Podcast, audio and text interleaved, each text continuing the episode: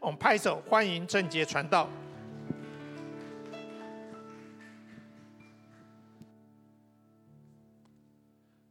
职场家人们平安。今天晚上有这荣幸，谢谢牧者给我这样机会来跟大家见证、来分享。更多的是要见证一件事情，就是这个福音的大能到底可以带领人的生命往哪里走。我下了一个题目，叫做“他是人生的转舵者”。我的人生其实很有趣，啊、呃。我看我的年，看我的样子，应该大概可以猜出来，我并没有年纪太长。呃，其实我已经信主二十三年了。其实从学生时代到现在，其实经历了上帝许多转折，带领我生命的转折。它就像是我那个方向盘一样，它转一个角度，我的人生就有很大的巨变。其实话说四年多前，在我的职业发展上就有一个很重大的转折。简单说一下我的背景，其实是做设计的。那其实，在公司里面，设计师其实他的角色常常扮演的一个，就是在前面要去告诉大家说我们可以发展什么。但因着我的特质关系，上帝常常带我做一些很不一样的事情，就不是单单只是在我的专业上面。所以那时候，其实神的恩典带领我有一个机会，可以在公司里面就成立了一个部门。那是在这过往在我所待的地方。没有过的这样的一个部门，那时候其实说实在，只只能用四个字来形容我那时候的状况，叫做意气风发。那时候我觉得说，哇，神给我一个很大的机会，可以这样去发展，大家都很看好接下来的整个发展。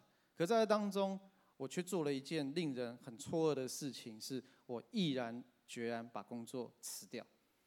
那时候所有人震惊错愕，每个人都在。问到底发生什么事？因为在你发展最好的时候，为何你做这样事情？所以公司的老板们也不太明白，但没有人敢直接问我。很有趣，这直到我已经递出了离职单的时候，我被高层叫去问到底发生什么事情？你是做的不开心吗？还是薪水不满意？可其实都不是这个原因。其实真正让我决定放下这一切，人生有这么一个重大的转折，其实是有一股傻劲。因为他们说，你如果不是工作的问题，那你一定是个傻子。我给你一个部门，给你一个年薪百万的职位，让你一一个人可以统管一个部门，你到底哪里还不满意？但其实这背后其实源自我们对神的一个恩典的回应跟承诺。这一切话说要回到一件事情，就是当初我们经历了一段不孕的过程。我跟小林传道，我们婚后第二年，我们开始预备怀孕。满心期待，也在祷告，认真祷告，相信神必定会赐给我们产业。但在这件事上，其实我们倍感艰辛。甚至在某次祷告会当中，其实我领受很清楚，神对我说一句话，他说：“你必有一个儿子，叫做洪以信，因为他是以信靠耶和华所得的产业。”那时候我听到这句话的时候，我觉得好感动哦，神回应了。我们都知道神讲话。神很信实，他绝对说到做到。可是这件事情却让我们在这当中经历一个很不容易的过程，苦等好多年，也是神在调整我们夫妻。多年的努力过去了一一次次的不断的挫折，但是妈妈的肚子依旧没有消息。所以我们祷告跟求医的过程都非常令人灰心。去各大医院检查，医生都说没问题，我们两个都没问题。我们从北到南跑遍各样的中医诊所，甚至有知名的基督徒开的诊所。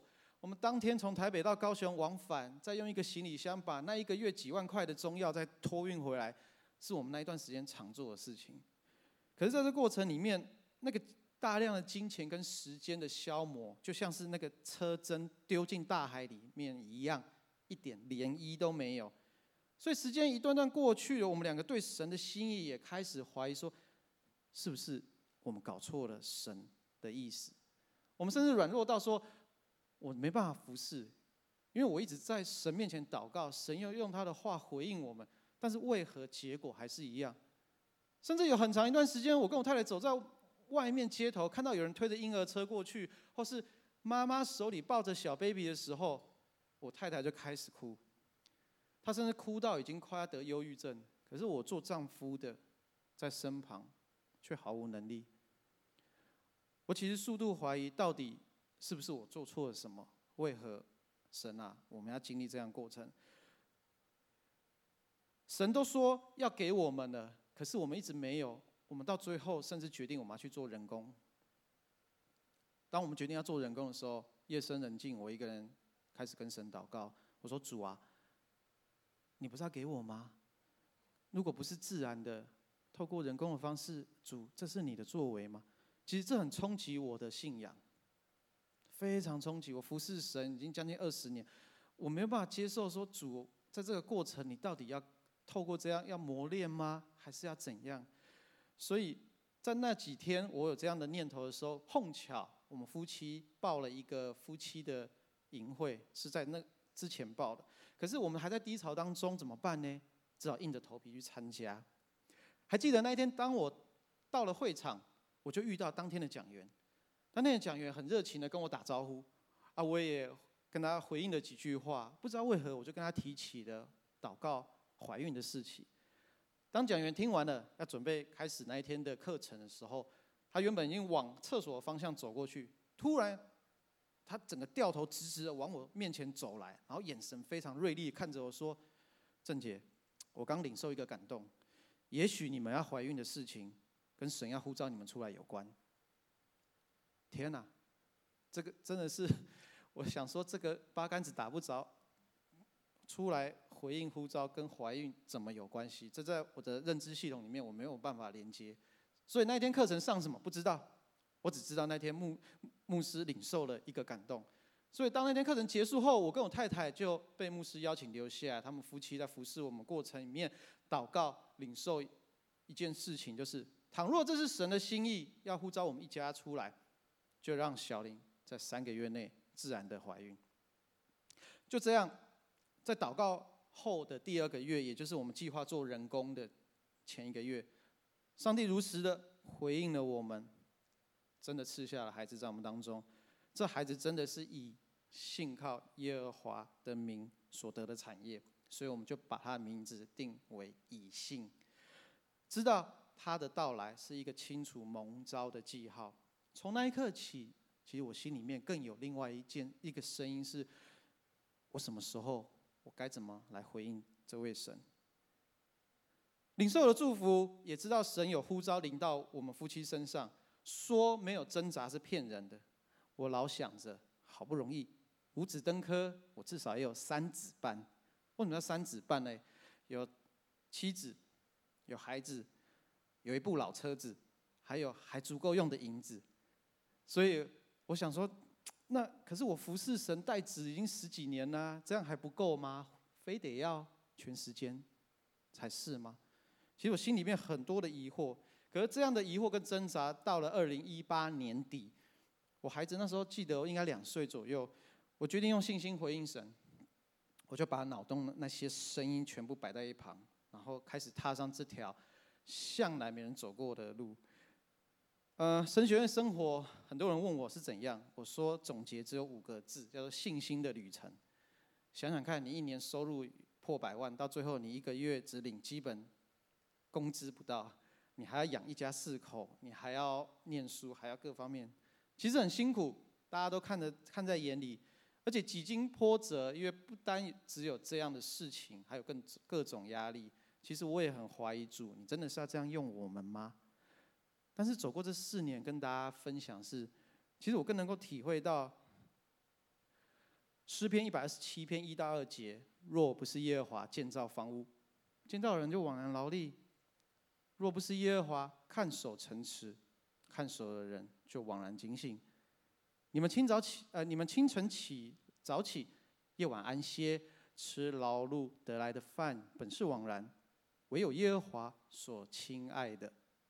必叫他安然睡觉，唯有耶和华所亲爱的，必叫他安然睡觉。这一段经文真的是总结这四年我们一家四口所经历的事情。哦，第四口是我在第二年的时候，神在神学院当中赐给我这个见证之后信息的时候，再跟他分享，这是另外一个转折。所以我能够蒙召进入学院，其实是神的带领，不是我做了什么，或是我条件够。所以因着恩典，我们可以一路这样走过来。但我刚刚说那个重大的转折，其实第一件事情，我才刚进入神学院第一学期的期末，我就遇到那件事情，我差点失去了神赐给我的产业。还记得那天晚上，过年期间我在家中预备期末报告，可是，在预备报告过程，突然神有个意念给我，叫我去看看我睡着的孩子。那时候我进房看着孩子的时候，发觉哎奇怪，因为开着小夜灯，他眼睛为什么没有闭？可是当我拍他叫他的时候，他没有反应。就这样大概半个小时，发觉不对劲，孩子开始眼睛往上掉，所以我知道说不行了。那时候感谢神，我们离医院还算近，因为住的位置，所以我们赶快去。长话短说，那时候医生说他已经陷入了酸中毒，他的血液。当中的二氧化碳浓度浓度已经过高，那时候医生说，如果你们再晚半个小时送他来，你们就看不到他了。所以那时候其实我们夫妻除了流泪祷告发代祷信，我们什么都不能做，因为医生把那个偌大的针头往他那个两两岁的手插下去的时候，要取血液做进一步检查，那孩子眼睛睁开是没有反应。我想在座，如果你是母亲，你可以想象你的心境。我太太在那时候除了哭也不能怎么样，我也是跪跪在地上爆哭，看着她推进去 X 光室。但她推进了加护病房之后，那天晚上神就很奇妙调动很难以想象的医疗资源，就在那一个晚上为他效力。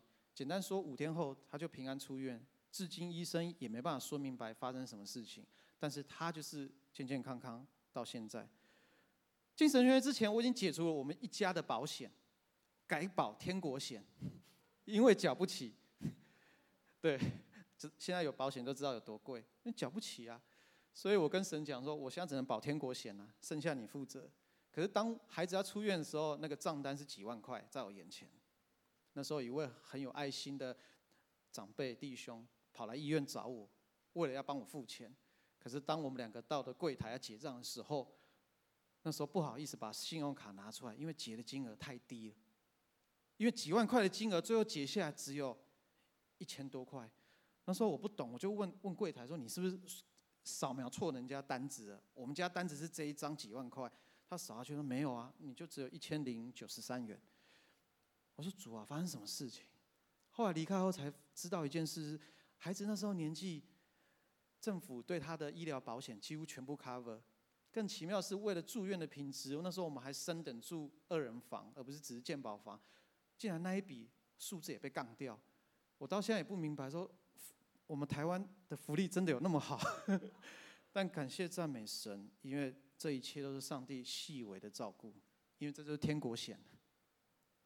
经过火炼才是金，信心被炼，耐心也被炼过。这一切都为了之后做预备，并不是我有一身了得的功夫被神拣选，只是愿意回应他而已。所以就如同《生命记》另外一段经文，一章的三十节到三十一节，在你们面前行的耶和华，你们的神必为你们征战，正如他在埃及和旷野在你们眼前所行的一样。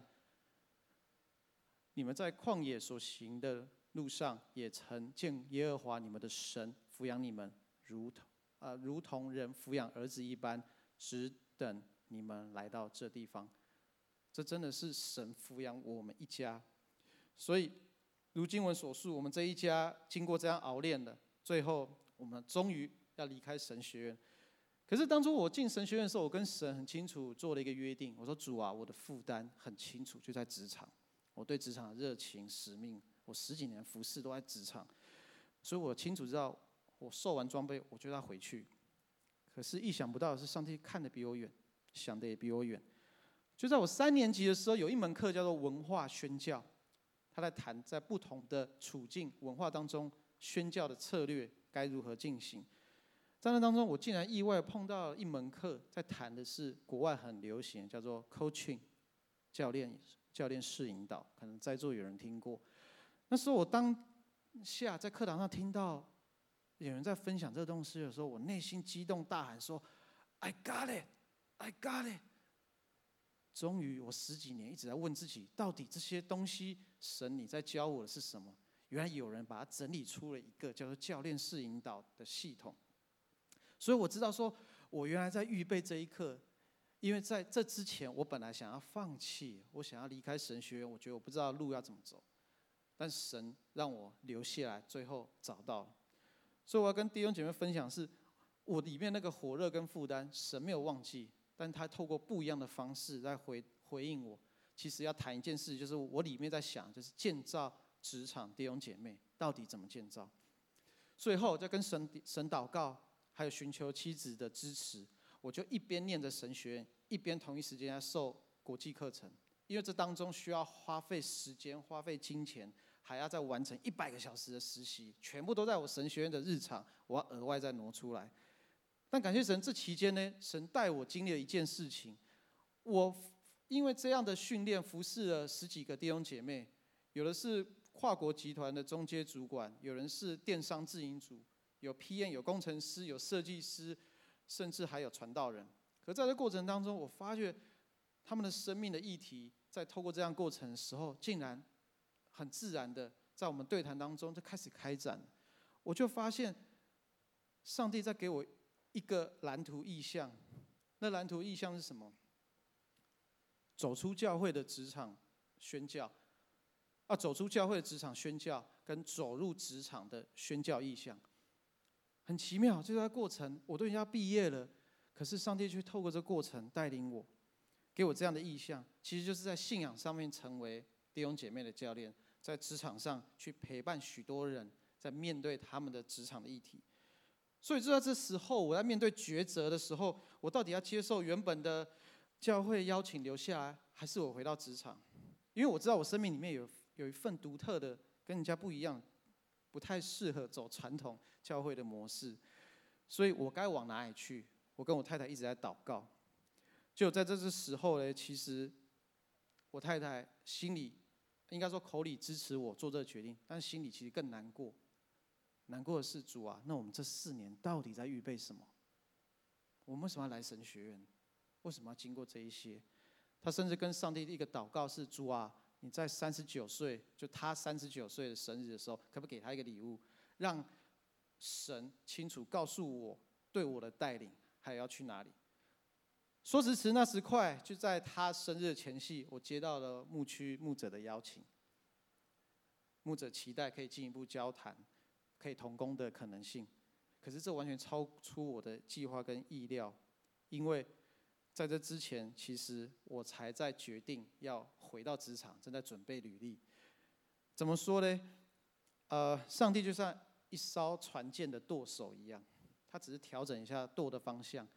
在五个月前，其呃神学院最后我们毕业生有个聚餐，那时候谢院长很有趣，当天的餐会呢。呃，我旁边都都有位置，可是老人家不知道为什么，一进门就直直的往我这边走，就砰就坐下来。我想说，院长前面旁边都有位置，你为什么要坐我旁边？菜都没夹上几口，老人家很爱我，很关心我说：“郑杰啊，你的未来要怎样啊？”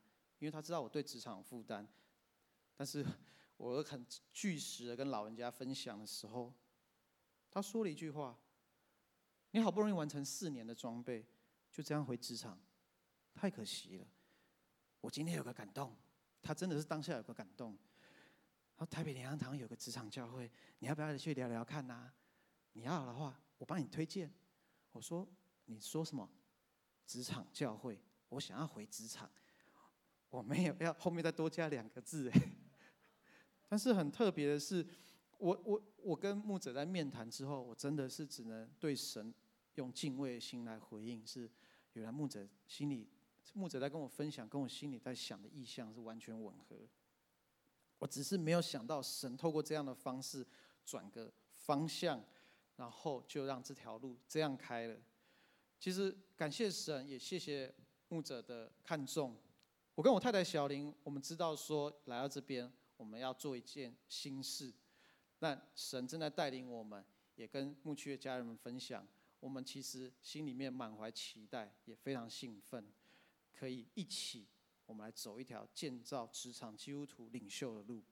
因着神在半年前已经带领我，已经帮助了一些人，我相信上帝的心意要在这边要成就。阿门。很开心我们可以一起聚集，又如同牧师这这几次聚集跟大家分享，我们十我们有个牧区十一月七号有个大聚，欢迎大家可以一起当中，我们来凝聚共识，我们来团契，我们来了解我们要怎么往下走。更重要的是，请大家注意一下，今天您手上拿了两张东西，这两张东西最近我们刚设计出来，其实针对社青的弟兄姐妹的需要，我们还有一个聚集。这个聚集里面，我跟我太太我们会设计一些很有趣的议题，透过一些方式来带领、来帮助大家。很开心有这荣幸跟大家见证、分享神的恩典。谢谢。谢谢郑杰。他刚刚提到的是他的心路历程。其实在这过程里面还有另外一段。另外一段是什么？就是在差不多在三月、四月的时候，欧牧师就告诉我说。郭亮，我们跟神学院申请神学生。我说申请神学生，然后年纪要在四十岁左右，最好是一对夫妻。我说牧师啊，这很难呢，因为我们牧区不大，要申请四十岁左右一对夫妻的神学生，我就硬着头皮上网跟神学院。就是他们在网络上可以申请，我就我就申请出去了。那他们同工那个礼拜五晨祷的时候就问我说：“哎，朱牧师啊，我看到你的申请了，真的吗？”我说：“你就登吧，对不对？我已经呃跟欧牧师、跟黄杰执事还主任执事都谈过了，就登吧。”差不多三四月的时候，我就想说，不知道有没有消息，不知道有没有消息。为什么会那时候想申请到三十四十岁左右的？因为我们看到在我们的当中有一群比较年轻的弟兄姐妹，比较年轻的弟兄姐妹需要有这样合适的人在牧养他们。但是我就申请出去了，到了五月六月完全没有消息。那那等我说，那那等到新的神学院、新新的神学生进来才会有嘛？就就后面就看到郑杰。跟夫妇他们的回应，我发觉神给我们的是超乎我们所求所想的，不是说我们有多大的本事，不是神要在我们当中做他要做的工作。神给我们的不只是一对夫妻，而且他有两个小孩，代表什么？我们要在年轻的世代的里面。继续的同心往前，继续同心往前。我说我不知道，说你刚刚听到郑杰的这样见证的分享的时候，你会说感谢神，有人回应神的呼召。但今天的题目是成为与神同行的人。郑杰的见证，或者说欧牧师他那远见的那样看见的时候，其实不是看到郑杰他们的加入。而已，而是看到在我们的世代的里面，怎么样与神同行？怎么样与神同行？其实，这题目定下来的时候，原先定的是以赛亚书里面第那一段，就谁肯为我们去呢？我想这大家都很熟悉这段的圣经，是以赛亚蒙神呼召所时候所所记载的。我们先来读这段圣经。以赛亚书第六章一到十一节，请。等一下，还没有开。当西亚王崩的那年，我见主坐在高高的宝座上，他的衣裳垂下，遮满圣殿，其上有撒拉弗侍立，各有六个翅膀，用两个翅膀遮脸，两个翅膀遮脚，两个翅膀飞翔，彼此呼喊说。圣哉，圣哉，圣哉！万军之耶华，他的荣光充满全地。因呼喊者的声音，门战的激激震动，殿充满了烟云。那时我说：祸灾，我灭亡了，因为我是嘴唇不洁的人，又住在嘴唇不洁的民中。又因我眼见大君王，万军之耶华。有一沙拉佛飞到我跟前，手里拿着红炭，是用火剪从坛上取下来的，将炭沾了我的口，说：“看哪，这炭沾了你的嘴，你的罪孽便除掉，你的罪恶就赦免了。”我又听见主的声音说：“我可以差遣谁呢？谁肯为我们去呢？”我说：“我在这里，请差遣我。”他说：“你去告诉这百姓说：你们听，要是听见却不明白；看是要看见却不晓得。要使这百姓心蒙脂油，耳朵发沉，眼睛昏迷。恐怕眼睛看见，耳朵听见，心里明白，回转过来，变得医治。”我就说：“主啊。”这到几时为止呢？他说：“直到城邑荒凉，无人居住，房屋空闲无人，地土极其荒凉。”我们一同来祷告。主啊，神，我们来到你面前，主你自己对我们说话，就像你当日对以赛亚、对圣经里面你所使用的每一个人说话一样。好叫我们在这个世代能够听见你的呼召，那也能够回应你的呼召。主要是让我们向你来仰望，求你在我们生命的里面引导我们的前途。奉耶稣的名祷告，阿门。生命关键的时刻，刚才我们听到了正结的分享。一些关键的时刻，在以赛亚书那边第六章提到的是以赛亚的蒙召。蒙召是什么时候？当乌西亚王崩的那年，我见主坐在高高的宝座上。圣经里面记载到一些先知的时候，并不常写到他们的呼召。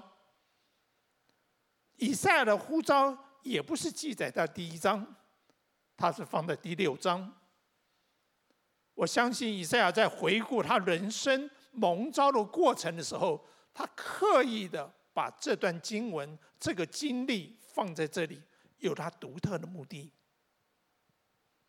以赛亚所服侍的时代，在以赛亚书第一章，我们可以看到以赛亚服侍的四个王：约坦、乌西亚、约坦、亚哈斯，一直到西西家。在以赛亚的同时，一共有北国有两个先知，南国包含以赛亚也有两个先知。北北国的是何西阿跟阿阿摩斯，南国的是以赛亚跟弥迦。在这个时刻，北国耶罗波安二世，南国在乌西亚王的治理的下面。几乎在南北两国，在那时候的国势，其实，在解经家、注释家那边讲到，耶罗波安北国那时候，他的权、他的军力几乎已经恢复到所罗门王朝的时候。那是一个非常繁荣的时刻。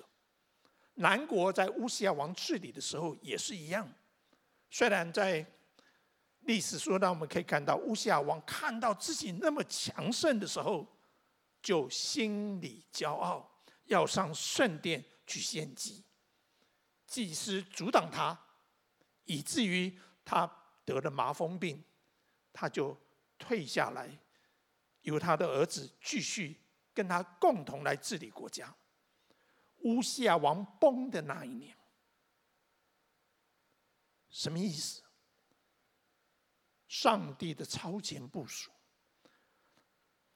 以赛亚不是在乌西亚王死的时候才开始服侍，是在国家权势在在国势是在一个算是一个巅峰的时候，在乌西亚跟约坦共同执政的时候，他开始服侍。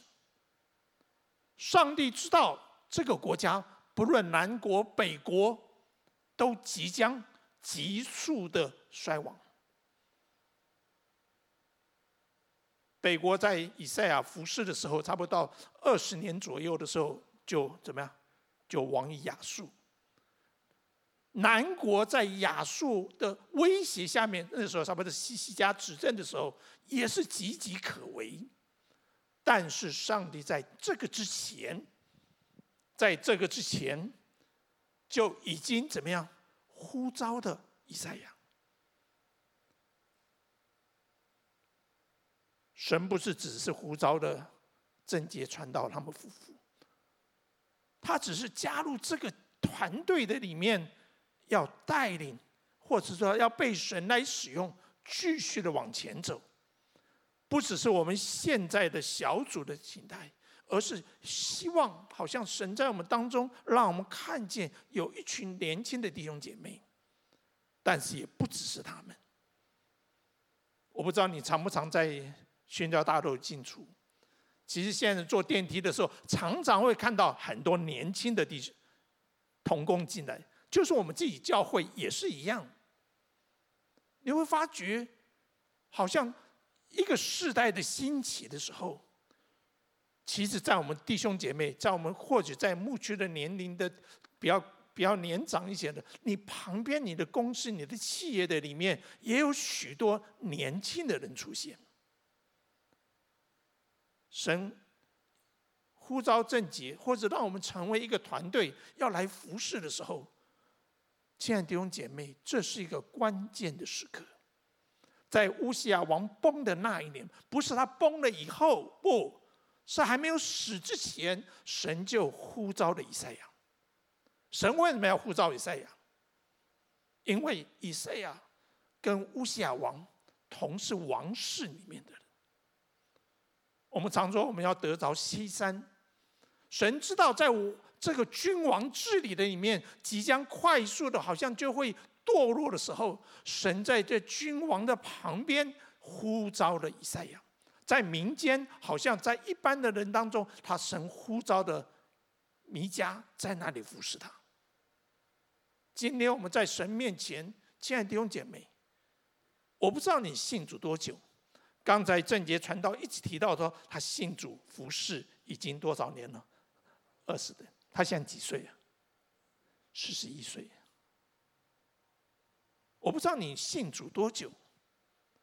在你，我们常常会过生日，对不对？那你常常会被人家问你是哪一年毕业的，你工作了多久？但是你回首一下，你是哪一年信主的？从你信主直到现在，你成长多少？当正杰传道说他在职场上面的奋斗，让人看见的时候，被人所重视的时候，是因为什么？他的专业不断的丰富，以至于可以被上司这样子委以重任。以赛亚也是一样，但是回想我们自己，我会纪念我的生日。但是你会纪念，你会数算神在你里面已经得救多久呢？在这得救的岁月的里面，你是起起伏伏呢，还是你不断的什么努力向上？当你努力向上的时候，上帝又是怎么样使用你？这个使用可能是在教会里面，这个使用也可能是在你专业、在你职场的上面。求神帮助我们。神在乌西亚王还没有死的时候，就呼召以赛亚。所以你可以看到，以赛亚书第一章到第五章，一直什么样？神启示，神晓諭以赛亚，然后他就站在那个的位分上面，对那个时代、那时候的政治、那时候的经济、那时候的制度的败坏，发出责备。不只是因为他是皇族的家人，而是神要他去影响那个时代，以至于我们就看以赛亚书后面或者历代志列列王都有记载，当西西家王遇见极大危难的时候，他派人去见以赛亚，就算帮助我们，让我们可以看到一件事情：神在多久以前呼召你？拯救你，为的是这一个时代的需要。或许有人会觉得是说，你可能已经怎么，已经服侍很多年了，或者说你在职场上准备退休了。不，若是你退休了，你没有在职场上面留下另外一个基督徒承接你在那个职场的使命，那就非常的可惜。神呼召你在那个职场上面建立传扬福音美好的见证。当你离开了，那地方交给谁呢？那个地方交给谁呢？所以神对亚伯兰呼召什么？论福，我要赐大福给你；论子孙，你的子孙要多起来。神对保罗的呼召是什么？你要在君王面前来做见证。都是那年，都是那一年。所以保罗在后面的一些在君王里面见证的时候，不是讲述到他做了多少伟大的事情，建立多少伟大的教会，他只说我跟随主是因为我在往克西马尼的路上遇见了主，然后我就没有离开这个护照，我就没有离开这个护照。亲爱的弟兄姐妹，今天我们或许不能往后看，但是对于以赛亚而言，他是在圣殿的里面遇见主。你会说他不是祭司，所以说这明显的是一个异象。神拯救我们，不只是叫我们可以得着新的生命，神拯救我们是要叫我们走在他新的旨意的里面。不论你在职场，不论你在家庭，不论你在任何一个方向的时候，你我必须遇见主，或者说你我必须被主所遇见。教会里面一个很重要的聚会，遇见谁？遇见神营会，常常有人在那里遇见主，但那不够啊！我们必须在这一路上面是跟随主往前走，跟随主往前走。所以说，你看，以赛亚后面记载是什么？当他遇见神了以后，他会发觉他的生命够不上神的圣洁。他看见天使撒拉弗在那里敬拜这位至圣者。他的生命虽然他可以看见神高高的坐在宝座上，圣殿里面的荣耀。但在这至圣洁的神、至圣者的面前，他只能说：“我灭亡了，我灭亡了。”我们常会觉得说：“我可以做这件事情，我可以做那件事情。”但是，若是跟神的荣耀相比的话，若只是我能做，我就不需要上帝。刚才奉献的经文是什么？神对亚伯兰说：“把你的、你的、你的那独生爱子给我。”亚伯兰敢于献上，是因为他知道这不是我的，这是神的。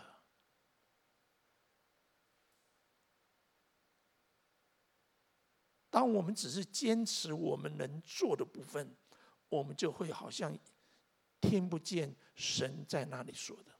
神说：“我可以差遣谁呢？”什么叫差遣？就是听命于我。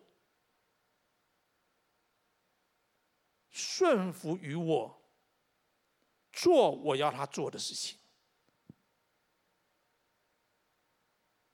当以赛亚回答说：“我在这里，请差遣我的时候，亲爱的弟兄姐妹，那是一个愿意委身的、愿意降服的、愿意单纯的去跟从神的。你我需要成功。”但成功的定义是什么？成功的目标是什么？当以赛亚后面去问说：“神告诉你去才告诉这个百姓，我将来要审判。”以赛亚就问他说：“那到底我服侍的果效是什么？”所以以赛亚说：“我们刚只读到十一节，或者从第九节到十一节，那边讲神说，你服侍的果效就是这个国家会灭亡啊。”对一个先知而言，或是对一个爱爱国的人而言，他不会想到自己的宣讲的结果是国家没有一个人可以存留下来。这是以赛亚的成功吗？或者这是我们希望在我人生的里面可以面向这样子的成功吗？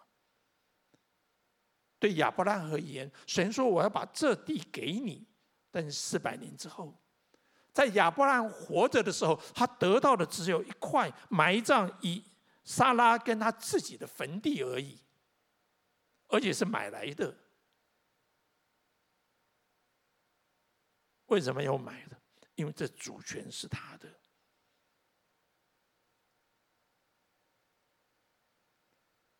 生命的关键是你从信主开始，但你生命能够不一样，是你必须遇见主。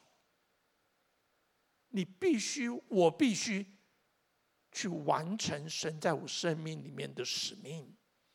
我告诉你，就好像以赛亚一样，不见得会成功啊。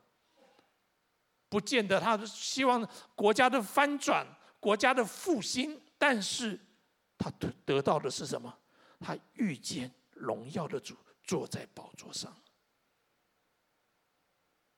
他只要顺服神，神的治理、神的掌权、神对亚伯拉罕的应许，不会失败。不在于这一刻。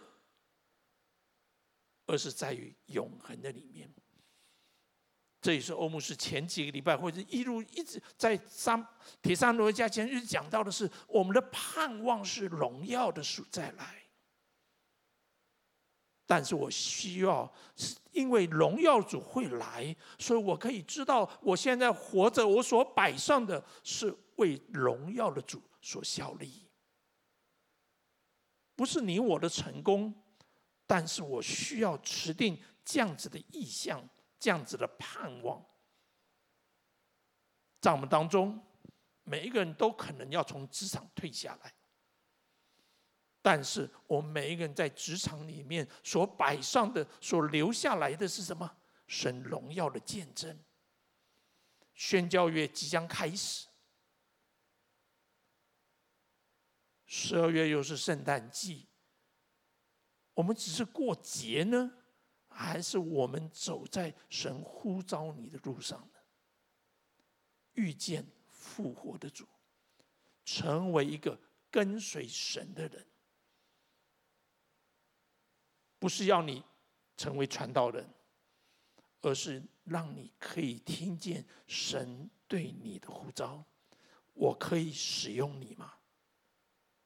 我可以使用你吗？我可以使用在你的家庭，在你的职场上面吗？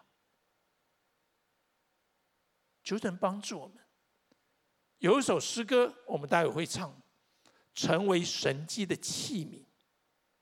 好吧，我们看一下这首歌的歌词。成为神迹的器皿。什么叫神迹啊？是你做的吗？不是，是神做的，就叫神迹。但神迹不是我们能够发去促成的，但是神迹确实会透过你去完成。耶稣对门徒说：“我所做的事，你们也要做，而且做这更大的事，因为我往父那里去。”求神帮助我们，神呼召你成为器皿，但神呼召你是什么？让神迹能够发生，让神迹能够发生。神呼召以赛亚，不只是对那个时代的说话，在以赛亚书里面所指的很多的预言，指的是那个时代，更是指向复活的基督。求神帮助我们，让我们的信心的眼睛。不是说只听闻说神在这时候要做什么，而是能够像以赛一样看见主坐在高高的宝座上，管理谁呀？管理你的世界，也管理你的人生。成为神迹的器皿，是需要像你、你我像以赛一样说：“我在这里，我在这里，请差遣我。”以赛亚书第六章所记载的都是神对他显现，神说话，他听见，他回应，神差遣，他愿意顺服。神呼召你，跟呼召正洁是一样的。贞洁的目标是往职场去。是在我们的当中，弟兄姐妹聚集，也是带着我们在神恩典的里面往前走。不只是年轻的，不只是大局，不只在欧牧师、在黄姐、在主任，只是在我们整个团队带领的下面，而是在神呼召的里面往前走，成为神迹的启。好，我们有段安静的时间，我们请。彼得传道带领我们来敬拜。主耶稣，你照我出黑暗，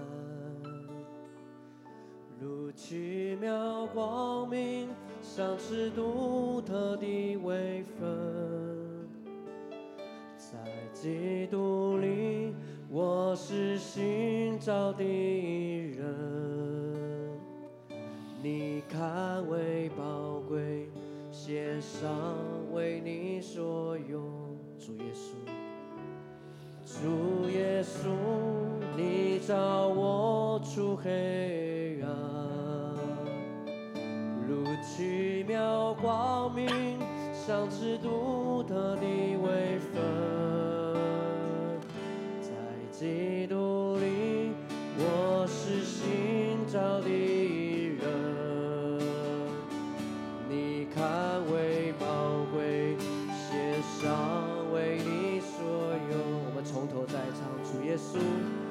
主耶稣，你照我出黑暗，如奇妙光明，的在基督里，在基督里，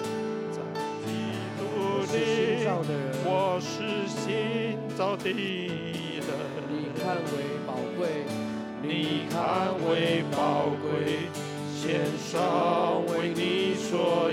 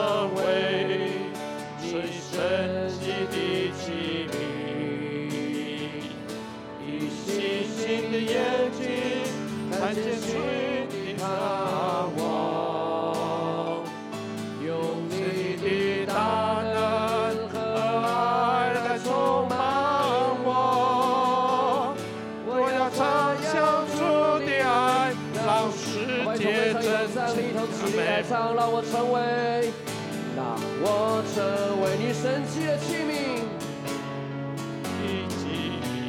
以信心的眼睛，以信心的眼睛，看见新的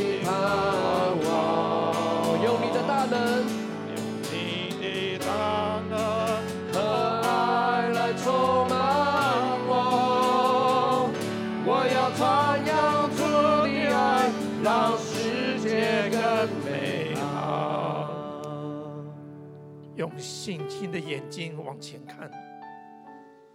当每一次讲到圣诞的布道会的时候，或者会谈到属灵认领的时候，你的反应会是什么？这些人不可能，不可能，不可能，在我们看来不可能。但是在信心的里面，神仍然要来拯救他，成为神迹的器皿。耶稣说：“去，使万民做我的门徒。”这里万民的里面包含你周围的不可能的人，可不可能决定不是在我们，在神那里。当我们看在宣教员许多的见证的时候，我们不是在那里拍手，在那里感谢祷告。神对你说，你也可以成为他们的一份子，只要你。愿意回应说：“我在这里，请差遣。”巴不得在宣教月点燃这传福音火的时候，让我们在神的面前，像以赛亚一样，将自己献上。我们同声开口来祷告：主啊，使他们来到你面前；主啊，对我们来说话；主啊，你已经召我出黑暗，入奇妙的光明；主啊，让我能够成为光。照亮我周围的人，主让我成为光，是你的光，透过我的生命去影响人。主啊，是的，向你来仰望。主啊，把一个传福音的热切放在我们的里面。主啊，把一个好像愿意委身在你国里面的勇敢放在我们的里面。主啊，是的，让我的成功是遵行你的旨意，完成你的托付。主啊，是我们来到你面前。